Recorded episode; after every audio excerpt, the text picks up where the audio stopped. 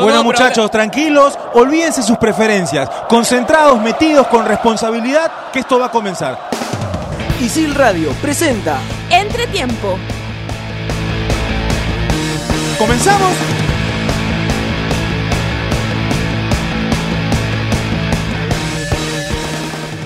Hola, hola, ¿qué tal? Bienvenidos a Entretiempo. Arrancamos un nuevo programa. Hoy con muchos temas. Vamos a estar hablando de Sporting Cristal, equipo que perdió a dos futbolistas determinantes en el ataque, Marcos López, Gabriel Costa, y que se viene hablando por ahí de una posible salida de Emanuel Herrera al Atlético Nacional. Vamos a hablar de este tema, vamos a ampliar porque también llegó Christopher González que fue presentado en Sporting Cristal y va a ser importante saber en qué posición por ahí Alexis Mendoza lo puede utilizar a canchita. Por el lado de Alianza Lima, que viene realizando la pretemporada en la Videnita de Chincha, se suma Adrián Ugarriza, último refuerzo de Alianza Lima. Se están esperando por ahí algunos extranjeros que son pedidos de Miguel Ángel Russo. ¿Dónde puede encajar bien Adrián Ugarriza? Por ahí puede jugar Russo con dos delanteros un solo punta sería Afonso Ugarriza para jugar en altura. Es el tema que vamos a tocar el día de hoy. Por el lado de la selección sub-20, viajó el día de hoy el equipo de Daniel Ahmed a Chile. Equipo de la sub-20 que tiene futbolistas como Jairo Concha, Marcos López, Pacheco, Olivares, Pretel, Tábara, Sarabia en la defensa, Dylan Caro también que va por el sector izquierdo, que busca la clasificación al Mundial. Vamos a tocar todos estos temas, lo que está pasando con Garcilaso y lo que lamentablemente le está pasando a algunos futbolistas, el maltrato que están recibiendo por parte de la directiva cusqueña. Todos estos temas vamos a tocar hoy en Entretiempo, voy a presentar a cada uno de mis compañeros y empiezo por Mave. Mave, ¿qué tal? ¿Cómo estás? Bienvenida. Hola, hola a todos los que nos escuchan semana a semana aquí en Entretiempo, Gabriel, Saúl, Pablito, ¿qué tal? Eh, yo estoy contenta porque esta semana debuta la sub-20 y creo que se han venido preparando eh, de manera correcta, además que, que hay nombres que suenan eh, como no lo hacían hace ya algún tiempo, me parece nombres ya consolidados, algunos en primera división. Así que muy a la espera de, del debut con Uruguay el día viernes a las cinco y media de la tarde. Y bueno, ya hablaremos sobre los temas, el tema Real Garcilaso realmente que, que deja mucho que desear y, y, nos habla de un fútbol peruano que todavía no termina de, cambiar, ¿no? De acuerdo, de acuerdo con respecto al tema de Real Garcilaso, mencionabas muy bien el tema de la sub-20, partido ante Uruguay rival complicado, porque Uruguay hace rato que en el tema formativo, que en el tema de divisiones menores, está teniendo buenos resultados. Saúl Quiroz, ¿qué tal? ¿Cómo estás? Bienvenido a Entretiempo. ¿Cómo estás, Pablo? Un saludo cordial para, para toda la mesa. Sí, es verdad, Uruguay es un equipo que, que forma bien, ¿no? Además tiene, tiene esa, esa esencia de, de sus futbolistas bien guerreros. Eh, siempre van a, todas las, a todas las pelotas con mucha fuerza. Yo quería hablar un poquito de Christopher González. Uh -huh. Hay un pequeño problema. Eh, Carlos Moreno, administrador universitario, dice que tiene el 50% del pase de Christopher Canchita González. Eh, que va a hablar con Colo Colo y si en caso eh, no hacen caso, eh, omiten lo, el, el, pedido que hace Carlos Moreno o Universitario de Deportes, van a ir al TAS. Claro, es un tema que se tiene que resolver porque le preguntaban a Alfonso García Miró cuando presenta a Christopher González con respecto al tema claro. del pase y él hablaba de que ya es un tema que le corresponde a Universitario y Colo Colo. Claro. Cristal no tiene nada que ver, pero de todas maneras hay que estar pendientes de lo que pueda realizar Universitario de Deportes con respecto al tema de Christopher González. Gabriel Rey, ¿qué tal? ¿Cómo estás? Bienvenido a Entre Tiempo. ¿Qué tal Pablo, Saúl, Mave y a la gente que nos escucha? ¿Cómo están? Eh, sí, como igual que Mave, ¿no? entusiasmado por lo que se viene ahora en el sub-20, con jugadores que, que saben lo que es jugar primera, saben lo que es competir, no participar, sino competir. Eh, el caso de, de Garcilaso, que ya es conocido, no es la primera vez que los dirigentes de Garcilaso tienen un, un evento como este, sobre todo ahora se suma lo, lo de Iván Santillán, que ya más adelante seguro lo vamos a, a comentar, y lo de Adrián Ugarriza, ¿no? que, que llegó a Alianza, llegó la, la competencia, creo yo, que, que podría ser, a ver, no, no es la, la, que se esperaba para el hincha de Alianza, pero Mauricio Afonso no, es, no está solo arriba, ¿no? ya, ya tiene con quién competir. Claro. creo yo que el, la última mitad del año pasado estaba muy seguro, supuesto, porque no tenía a, mucha competencia. Hoy Ya lo tiene a Gonzalo Sánchez, que ya está en el primer equipo. Y ahora está también Adrián Ugarriza peleando el puesto. Claro, ahora hay tres delanteros que tienen que pelear ese lugar. Está Afonso, que me parece que es la primera opción de Miguel Ángel Russo, teniendo en cuenta lo que ha estado realizando. Gonzalo Sánchez, tú lo mencionas muy bien, y se suma Adrián Ugarriza. Todos estos temas vamos a tocar, vamos a empezar. Mi nombre es Pablo Caña, somos estudiantes de la carrera de periodismo deportivo de ISIL. No se olviden que nos pueden escuchar en Spotify como Radio ISIL entre tiempo. Llega Adrián Ugarriza, Alianza Lima, lo mencionaba Gabriel. Ahora tres delanteros tiene Miguel Ángel Russo para decidir en el once titular. Afonso, Gonzalo Sánchez y Adrián Ugarriza. ¿Es el 9 que esperaban los hinchas de Alianza Lima? Eh, para mí es un 9 que van a utilizarlo más en el torneo local. Pensaron en Ugarriza eh, con el tema de la Copa Libertadores, partidos intermedios. Dos Eh, equipos. exacto, dos equipos, uno de ellos conformado con nueve como, con Ugarriza como 9, el otro con, con Afonso como 9. Para mí es así. Ahora, yo no veo a, a Ugarriza superando a, a Afonso, quitándole el puesto. Imposible. Afonso es un delantero con experiencia, que sabe pararse muy bien de espaldas. Eh, no un delantero para Alianza Lima. Para mí Afonso no es el delantero que necesita Alianza Lima. Más, menos para pelear la Copa Libertadores. Pero mejor que Ugarriza es. Ahora. Características parecidas, ¿no? 9 de área, por ahí Ugarriza tiende también a retroceder unos metros, Y- a buscar la pelota, a Y sabe participar. jugar, exacto. Sí, es por ahí lo que diferencia un poco a Ugarriza de Afonso. Sí, ahora yo me, me ponía a revisar un poco las, los números y Ugarriza jugando en un TC la campaña anterior hizo 7 goles habiendo jugado 39 partidos. No me parece un número tan bueno. eh, Siendo titular, ¿no? Siendo titular y siendo el, el delantero referente, no el 9. 7 goles en casi 40 partidos te habla de un delantero que no tiene mucho Ahora, gol. si es un jugador con mucho mucho recorrido eh, a la hora de, de marcar. Cuando el, cuando el equipo contrario busca una salida eh, Sí, con los defensores. Ugarriza corre un montón, presiona mucho. Eso, eso sí, Tapa la salida del rival, es, es cierto. eh, presiona muchas veces. pero no es el 9 para Alianza. Ahora, pues. yo no creo que, como decía Saúl, que le vaya a quitar el puesto a Afonso, pero sí no me sorprendería que jueguen los dos juntos en algún momento. Porque, a ver, una cosa es, Saúl lo decía, está armando un equipo para la Copa Libertadores y un equipo para el torneo local. Pero que no vaya a pasar lo que pasó con Huancayo, que en una edición de la Sudamericana hizo un equipo totalmente extranjero, creo que trajo a seis extranjeros para la Copa Como trajo como a nueve paraguayos. y le, y le fue pésimo y al final quedaron libres. Ahora, la y- formación que más repite Miguel Ángel Russo es 4-2-3-1. Es la que más ha usado durante toda su, su carrera Y técnica. si tenemos No- que armar el ataque es Quevedo por derecha, termina yendo Arrué, Manzaneda y de punta Afonso. Claro. Sí, pero que, igual, que no te sorprenda que en un momento del partido, por situaciones que Ah, se dan, claro, claro. terminen sí, jugando sí. juntos. Dependiendo las circunstancias, por ahí puede ser que juegue con dos delanteros. Ahora, a, a mí no me disgusta lo, lo de Guarriza Alianza. Es un delantero de 22 años, es joven, sabe jugar al fútbol, no, no es, no es un negado con la pelota.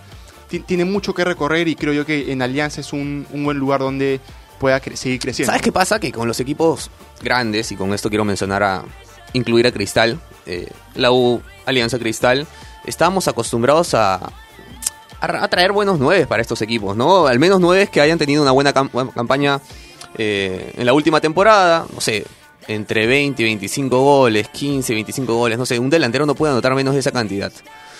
¿Se acuerdan, ¿se acuerdan que, vino, que vino el Checho? ¿Cuánto anotaba el Checho por temporada? Mínimo 15 goles. Tenías asegurado 15 goles por temporada. Ese es un 9. O sea, si queremos un 9, que anote, pues. ¿No? Es el trabajo del 9. El trabajo del defensor es quitar las pelotas. El trabajo del 9 anotar. No, sí, totalmente de acuerdo con respecto al tema del gol. Me imagino que va a haber una exigencia mayor para Ugarriza porque cuando estuvo en universitario no había tanta exigencia porque por ahí terminaba ingresando y ante algunas ausencias terminaba arrancando los partidos.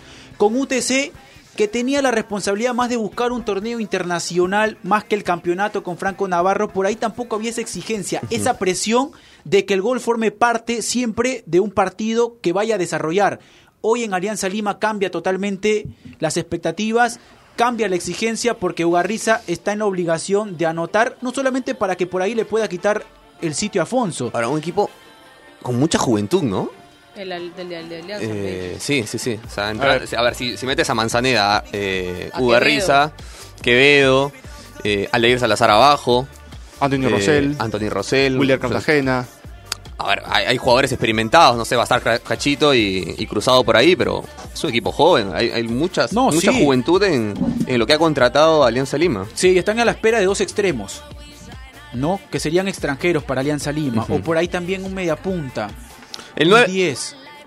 Ahora, e, eso está bueno, ¿no? Que, se junte la, gente de experiencia con, con, los jóvenes para que los jóvenes se apoyen un poco en la experiencia de los más grandes y, sigan creciendo futbolísticamente, ¿no? Sí, claro, pero ahora tienes la Copa Libertadores, pues. Sea, ha contratado mucha, mucha, mucha gente joven, como para disputar una gente, una Copa Libertadores. De acuerdo, a ver, estamos con Érico Sores, periodista deportivo de América Televisión, de ESPN, con quien vamos a conversar. Eric, ¿qué tal? ¿Cómo estás?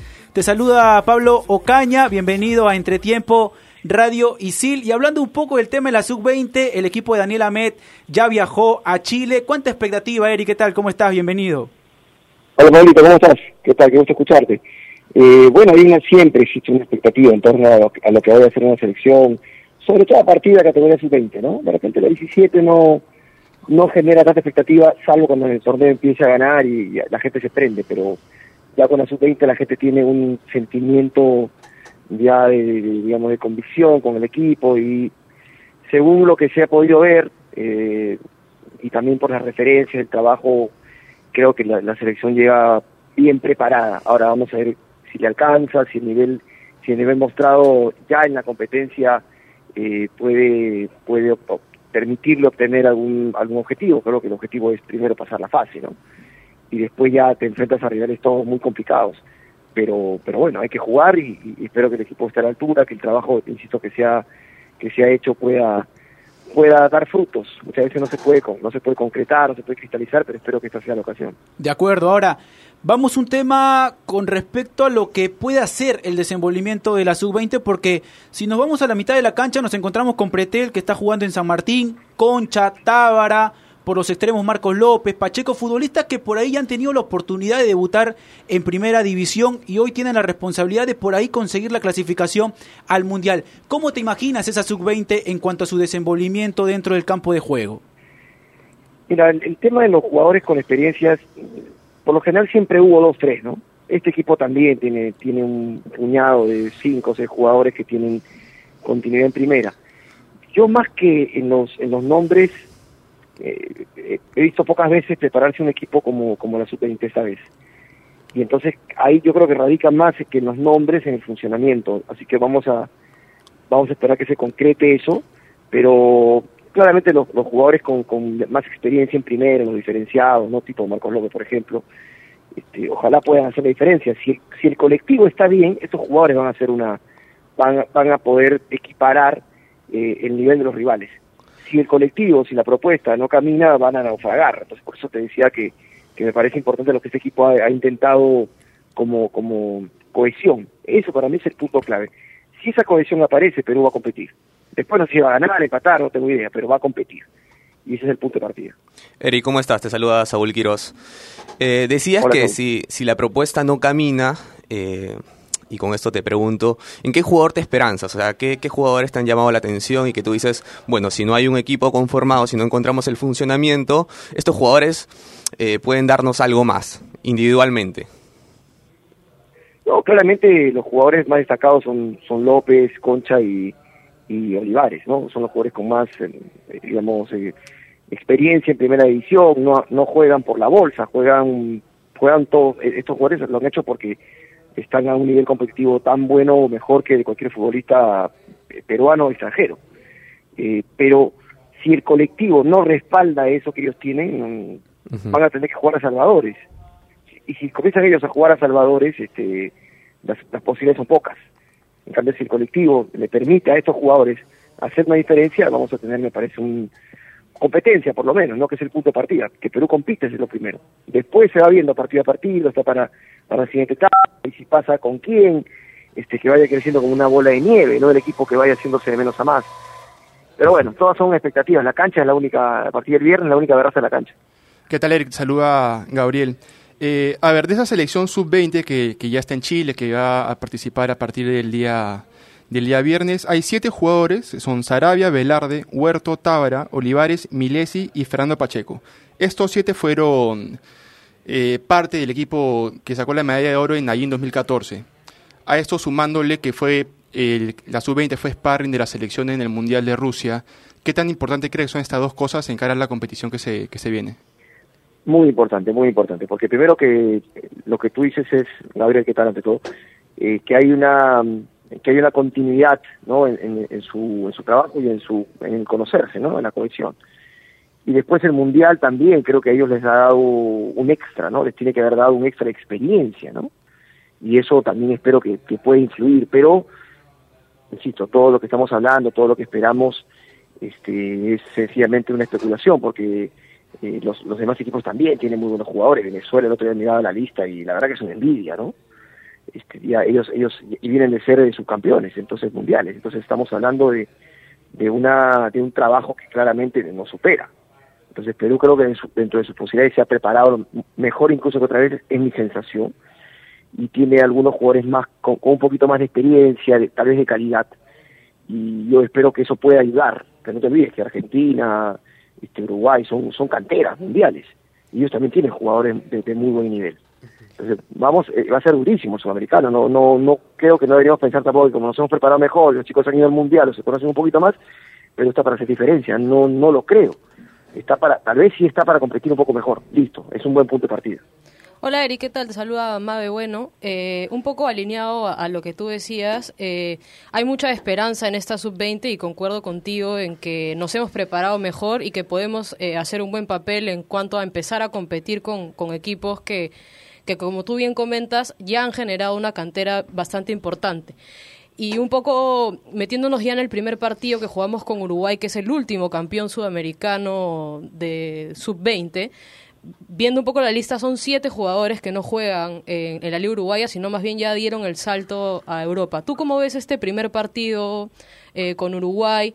Eh, teniendo en consideración que Uruguay es potencia, ¿no? Ha, sacado muchos jugadores e incluso muchos jugadores en la posición de medio campo en donde antes Uruguay no, no, no era tan fuerte, no tenía muy buenos defensores, tenía muy buenos delanteros, pero de repente ahí había ese hueco por el cual jugaban, eh, a ver, al llamado pelotazo, ¿no? Pero ahora Uruguay tiene eh, en todas sus líneas jugadores importantes. Entonces, quería comentar contigo ¿Cómo ves ese primer partido y, si crees que esto podría ser determinante en la actuación general del equipo peruano durante todo el campeonato? Sí, es, buenísimo partir de, reconocer al rival también. No, Uruguay es una cantera de siempre, ¿no? No estoy tan convencido con esa frase de que Uruguay este, ha jugado a la pelota larga porque no tenía grandes volantes. Yo creo que Uruguay juega eso porque es lo que sienten, es, como, como eh, eh, sintetizan el ganar. Ellos llegan, ellos, eh, para ellos eh, ganar no tiene tanto que ver con una con un estilo de, del, trato del balón, sino con una eh, capacidad pragmática, no defender bien y saber golpear. Eso es Uruguay. lo que sí he visto de un tiempo a esta parte es sí la incursión de técnicos en Uruguay que han intentado poner más la pelota al piso, jugar, tener un poco más de, de, argumentos a la hora de, de tener la pelota eh, pero creo que es un cambio que a ellos les va a seguir costando. Ahora, puede ser que con este técnico, con esta idea, comiencen a modificar un poco, pero ya ha jugado con Uruguay y me parece que, que ahora vamos a ver una, tengo la sensación, insisto, porque no hemos visto a los rivales, eh, no, no los seguimos, ¿verdad? Tenemos los nombres de los chicos, los hemos visto en sus ligas, algunos de ellos, pero no tenemos en claro a qué nos enfrentamos, por lo menos no, no, no, yo no he visto tanto a Uruguay, no he visto el, un partido con Perú, mi sensación es que, que, el, que, que Perú va a competir, tengo la impresión de que Perú está listo para competir, que tiene tal vez algo más que dar que otras veces y que, y que va a ser eh, una diferencia muy pequeña. Yo, yo creo que va a ser un torneo un partido de debut de diferencias pequeñas. Y ojalá estemos atentos, que el equipo esté concentrado, que no que, fácilmente no le entre y le haga un gol, que lo haga, lo haga jugar un partido este, con una montaña muy empinada, sino que más bien tenga un poco el control, que, no sea frágil. A partir de eso creo que se puede construir una, un buen resultado. Y sí es importante, si arrancas ganando ya, ya el, panorama se te aclara, la confianza aparece, ¿no? Este, vamos a ver, la, la verdad, la realidad es el viernes, ahí vamos a, vamos a ver realmente qué está hecho este equipo, si Uruguay es tan fuerte, si tiene, si tiene defectos, vamos, vamos a verlo el viernes, a partir del viernes vamos a, vamos a, a terminar con la con la incertidumbre. Ahora, Eric, una última consulta y por ahí cambiando de tema, metiéndonos de lleno al torneo local, ¿cuál es el fichaje del año para ti? El fichaje del año. Bueno, por un tema de, ruido, definitivamente el de Jover a, Universitario. Creo que, que ahí, ahí la U este, dio, dio, un golpe en la mesa, sobre todo por un tema de, digamos, de expectativas o, de lo que, del que se, del, lo que se dirá, ¿no? El que dirán. Pero mirando mirando nombres creo que creo que Alianza más que traerse un jugador trajo varios buenos jugadores ¿eh? yo los escuchaba hace un ratito que decían que Alianza por ahí está buscando un par de jugadores más y sí yo creo que le falta lo mucho un delantero segundo delantero un uno por fuera pero después tiene jugadores de sobra en, en las demás posiciones ¿eh? este así que Alianza está bastante bien cubierto más bien lo que yo veo es que si, en un momento determinado cuando se acabe la Copa Alianza le van a sobrar varios buenos jugadores en el banco que que a veces eso genera una incomodidad también, ¿no?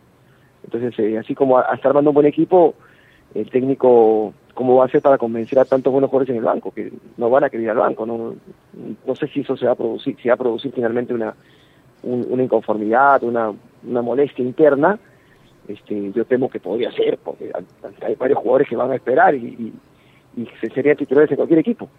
Entonces, no sé cómo lo maneja Russo, ¿no? en la Copa va a estar perfecto, va a tenerlo, plantel me parece competitivo, pero cuando ya acabe la Copa, vamos a ver cómo lo resuelven, ¿no? Así que para mí Alex está bien, de repente un jugador más, punto.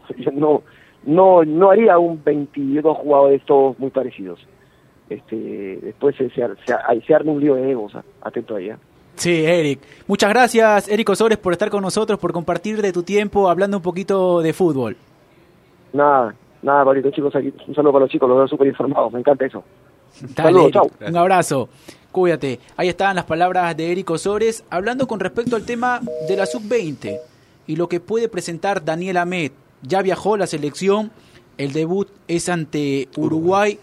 Rival complicado porque ya hemos visto a Uruguay en el tema formativo, en el tema de menores, siempre clasificando al Mundial, siempre por ahí, teniendo una identidad que es reconocida. Cuando uno se ve, cuando uno ve a la selección uruguaya en el campo de juego, sea sub 15, 17, 20, sabemos a lo que juega, sabemos su identidad y sabemos que tienen metido esa identidad los Ahora, si enfrentamos identidad con identidad, o sea, si nosotros mostramos el juego que tenemos, esa asociación, triangulación, llegar al arco con pases, mostrarnos siempre, creo que estamos en mejores posibilidades que Uruguay.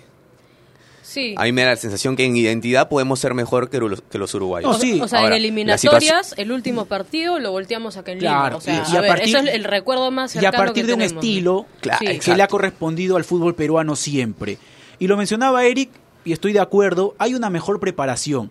Porque esta sub-20 vendría a ser lo que Daniel Amet ha estado planificando. Por ahí, Juan Carlos Solitas mencionaba de que hay futbolistas que han estado o que han sido considerados cuando han estado otros que vendría a ser el tema de Burga, por ahí Oré, que es el que termina consiguiendo en la sub-15 ese campeonato que menciona Gabriel. Pero de todas maneras es un grupo que ha trabajado, que ha formado parte de los microciclos, algo que se implantó en la Federación Peruana de Fútbol, en la sub-20, y que han logrado entender a qué tiene que jugar esta selección. Y con partidos amistosos además, ¿no? Eso te ayuda un montón. Más allá de que puedas entrenar mucho tiempo con un equipo, eh, enfrentarte a otros equipos, conociéndote a tu compañero, cómo hace los movimientos, eso te ayuda más a la hora de los partidos. Yo creo que vamos a hacer un buen papel. Además hay jugadores eh, con mucho recorrido en primera división. Marcos López, por ejemplo, ya enfrentó a Alemania, mal o bien, no sé, lo enfrentó. estuvo en la cancha. Exacto. Claro, él ya debutó con la selección. Aunque no lo creas, eh, va a haber una diferencia a la hora de que él enfrente a Uruguay. Ahora, yo, yo no sé cómo se trabaja el tema psicológico en la sub-20, la verdad no, no sé, pero si se maneja muy parecido a cómo se maneja en el primer equipo, la, selección mayor, va a ser muy importante la fuerza psicológica que tenga la selección para enfrentar a Uruguay. Porque hay que recordar que el sudamericano pasado enfrentamos a Brasil y Perú le hizo un partidazo. Tenía jugadores más o menos parecidos a los de ahora. Jugadores que ya juegan primera, justo lo hablamos con, Pablo antes de entrar a cabina. ¿La pasada? no, la de. La, de Amet. La de Amet. Claro, porque la pasada fue la de Nogara. donde... No, no, la, yo me refiero a la, de Amet. Entonces, eso comparado a la de ahora, hay jugadores que tienen características iguales. No jugó primera, Marco López ya jugó en, el primer equipo de la selección. Entonces, yo creo que lo psicológico va a ser muy importante para lo que se viene en, el sudamericano. Porque te puedes enfrentar a muchos, muchos este, rivales fuertes, después enfrentarte hasta Venezuela, de repente quién sabe en el No. Venezuela, Venezuela viene Que es también. subcampeón mundial. Subcampeón mundial, exacto, Claro. es un tema. El A hecho ver, pueda- a- ir, ir, pa- ir paso a paso, con la mente fuerte, yo creo que va a ser importante para la selección. Con el único que podemos pestañear, si lo quieren ver así, entre comillas, nadie, entre con nadie, todo. con nadie. si lo quieren ver así, entre comillas, para cualquiera, Bolivia, por ahí. Si quieres pestañear un ratito, no sé, pero después todos los, par- todos los equipos ahora eh, son de respeto. Venezuela viene haciendo una No, campaña sí. tremenda, mej- mejor aún con las menores. Me parece que en la mayoría de selecciones de Sudamérica, yo diría en todas, ¿ah? ya se ha puesto mayor énfasis al tema formativo, al tema de dejar futbolistas para el futuro y de darle las mejores herramientas para que cuando lleguen a ese debut lo puedan hacer de la mejor manera. Nos vamos a una pausa y estamos regresando para hablar del tema de Sporting Cristal. Se puede ir Emanuel Herrera, Atlético Nacional, ya tiene el visto bueno por parte TAS. cerca, muy cerca.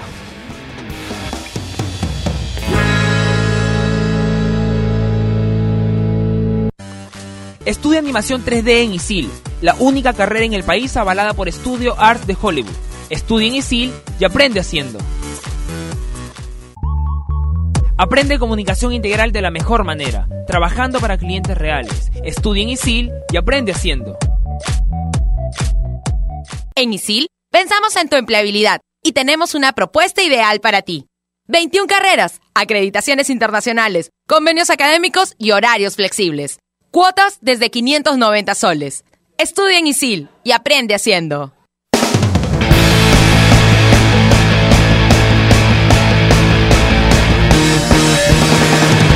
Seguimos con entretiempo y hablando del campeón del fútbol peruano Sporting Cristal, pierde sus dos extremos determinantes, Marcos López, Gabriel Costa, Gabriel López que este, perdón, Gabriel Costa que ya ha sido presentado en Colo Colo a lo grande, que habló y tuvo unas declaraciones que él juega a lo Messi, ¿no? Es lo que termina mencionando el volante uruguayo.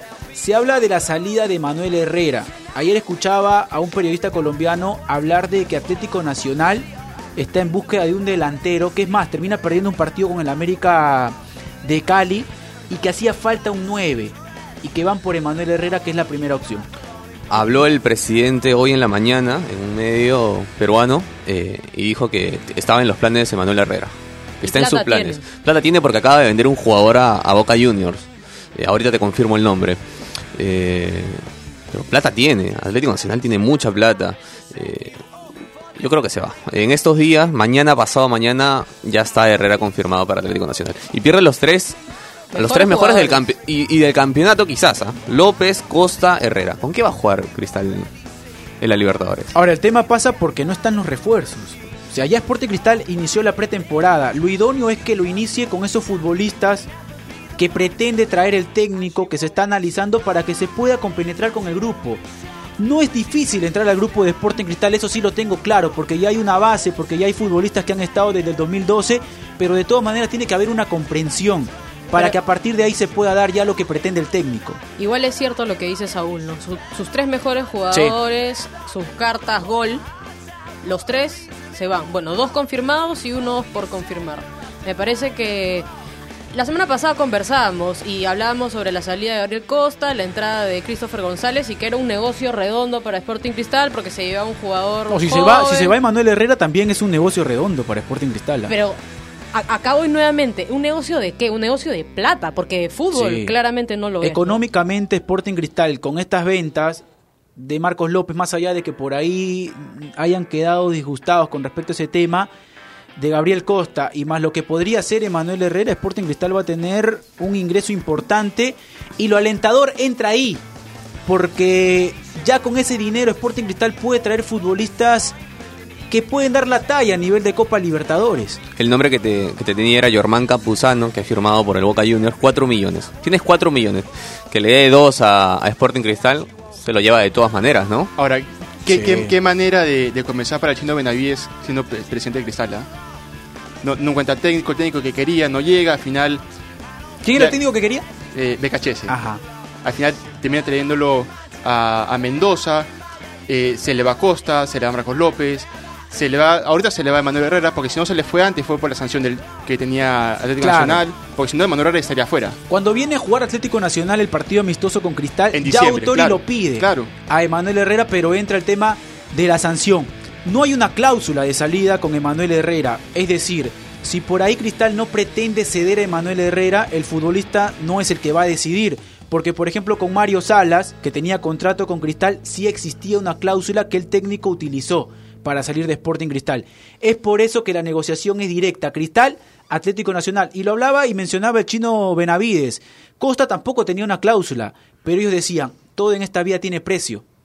Entonces hay un monto que es, me parece, importante para los ingresos de Sporting Cristal y ya entraría a tallar esa negociación, Nacional y Cristal. Ahora, tendría que ser muy cuidadoso Chino Benavides el tema de la negociación. Porque si Cristal no quiere soltarlo y Herrera se quiere ir, y por ahí no se va y se queda porque Cristal no quiere venderlo, el, el tem- temperamento de, de Herrera es bastante fuerte. Y lo vimos con Mario Salas. Entonces, quizás tiene que tener mucho cuidado en el tema de la negociación. Por eso creo yo que al final va a terminar yéndose Emanuel Herrera para, para no terminar de romper el grupo. ¿no? ¿Dónde encuentras a los... ¿Dónde encuentras el gol ahora? ¿Dónde Has, perdido el gol. 40 ¿Dónde Porque encuentras ¿Dónde 40 encuentras? goles? de, de lo- Exacto. de la volante para abajo lo Porque tiene tal habla- cual Hablábamos de. Ugarriza que había hecho 7. ¿Necesitas cuántos Ugarrizas para.? No, pero ¿cuántas veces han venido jugadores extranjeros eh, que no necesariamente han dado la talla? O No, sea, y además es tarde, ¿no? Estamos hoy, este, mitad de semana, Estamos 15. qui- quincena, y ya es tarde, ¿no? Ya comenzaron la pretemporada el lunes, que esto de Manuel Herrera se termine de cerrar hoy, hoy o mañana, y que traigan un nuevo, un par de nuevos jugadores para Ahora tiene un mes, ¿no? Para el torneo peruano y para. Copa Libertadores tiene un mes y medio. Pero no es nada. No es nada. No es nada. Y, y es complicado porque, a ver, si en un momento nosotros criticamos que a Alianza, a Alianza se le fueron 30 goles, bueno, quizás le daban 60 goles en dos jugadores. Entonces, la situación de Cristal es, es bastante delicada hoy. Sí, teniendo en cuenta sus pretensiones. Porque- y porque tiene un técnico A ver, nuevo. trae quien traiga Cristal por ser Cristal, el torneo local lo va a pelear. Venga no, que venga. sí, de acuerdo. Pero el tema La es... deuda, el tema de la Copa el tema de la Libertadores. Copa Libertadores. Sí. No, Entonces- ya para mí Sporting Cristal a más tardar la próxima semana ya debería tener a todos sus refuerzos, a su plantel completo para iniciar una pretemporada en búsqueda nuevamente del campeonato peruano y por ahí una buena participación en Copa Libertadores. Lamentable lo que está ocurriendo en Real Garcilaso, Gabriel, tienes esa información de los futbolistas que terminan saliendo por malas decisiones de la directiva. Eh, sí, se fue Pretel, se fue Carlos Olascuaga, se fue eh, Carrillo, Israel Can. Millán conversó con el técnico personalmente, el técnico dijo, no se hacen mis planes, y también se fue. Son jugadores que estamos en la mitad de la pretemporada, si quieres ver una manera, y están fuera del equipo. Ahora lo Y, es, es muy difícil que ellos consigan un equipo ahora. A eso se le suma el tema de Iván Santillán. Iván Santillán que fue transferido a, a los tiburones de México. ¿Y qué pasa? Que una parte de la, cláusula la paga Santillán. Eran 100 mil dólares que pagaba Santillán y lo- el otro restante lo pagaba el equipo mexicano. El equipo mexicano le, le pidió plazo a, a la gente de Garcilaso hasta el 21 de este mes Y no para hacer el depósito. Y Garcilaso no quiere. Y está exigiendo que Iván Santillán regrese al Cusco. Santillán no quiere. Pero no, ¿qué ¿qué va a querer si está en el fútbol mexicano? Pero ¿qué pasa? Conociendo a los dirigentes de Garcilaso, que son conocidos por hacer lo que quieren en el torneo peruano, Por maltratar sobre todo al futbolista. claro, y a ver, Iván Santillán no quiere regresar. No le pasa el transfer y Santillán se queda sin jugar. Sí, de Claro. acuerdo. Y se puede perder el año incluso. Y conociendo a, los- a la gente de Garcilaso, es muy factible que eso suceda. Julio Vázquez, el señor, ¿no? El presidente. Sí, de ahora Real hay antecedentes de Real Garcilaso, ¿no? Empieza con el tema de Mariano Soso, que Andy lo Pando. terminan sacando. Andy Pando es el primer antecedente donde encontramos esas irregularidades por parte de la directiva y ese maltrato con el jugador. Andy Pando, Mariano Soso, de ahí me acuerdo de Julio Cisneros también, que termina siendo cesado de su cargo luego de perder un partido, teniendo una muy buena campaña. Ahora, es maltrato, ¿no? Sí, es maltrato, pero a mí me da la sensación que es por poco conocimiento deportivo, eh, económico que tiene este señor. Entonces, si no lo tienes, asesórate, pues. Hay gente que conoce, sabe de fútbol, profesionales, le pagas y te asesoras y haces un buen trabajo en tu plantel. No puedes estar dando tanta vergüenza a nivel nacional y probablemente a nivel internacional, ¿no? Porque cuando, a ver, se propaga tanto la noticia, tantos jugadores eh, desafiliados del club, probablemente sea internacional y nos deja mal como país. Sí, de acuerdo. No, ahora Garcilaso tiene todo para ser un gran equipo. ¿ah? No. Tiene las instalaciones. Sí. No, no es- no es un, un equipo que tenga mucho dinero, Una cancha pero hermosa tampoco que le tiene. falta dinero. Tiene un estadio Tiene gigante con- con, una cancha hermosa. Exacto. Tiene todo para ser un buen equipo. Le Y ha faltan, le contratado faltan bien. dirigentes, nada más. Carando, se mantiene el Chapu Ramúa, el tema de Pablo Míguez que va en la mitad de la cancha, me parece que se ha reforzado Y bien. ahora Manco, ¿no? y Raymond Manco, la última incorporación de Real Garcilaso, que puede ir por una banda, que puede jugar de 10. Entonces, interesantes contrataciones de Real Garcilaso, pero en el tema dirigencial y sobre todo cuando se refieren a futbolistas y el trato, por ahí no está yendo las cosas bien. Por el tema de Real Garcilaso. Hemos llegado a la parte final del programa. Nos estamos despidiendo y nos estamos reencontrando la próxima semana para seguir con Entretiempo. Chau, chau.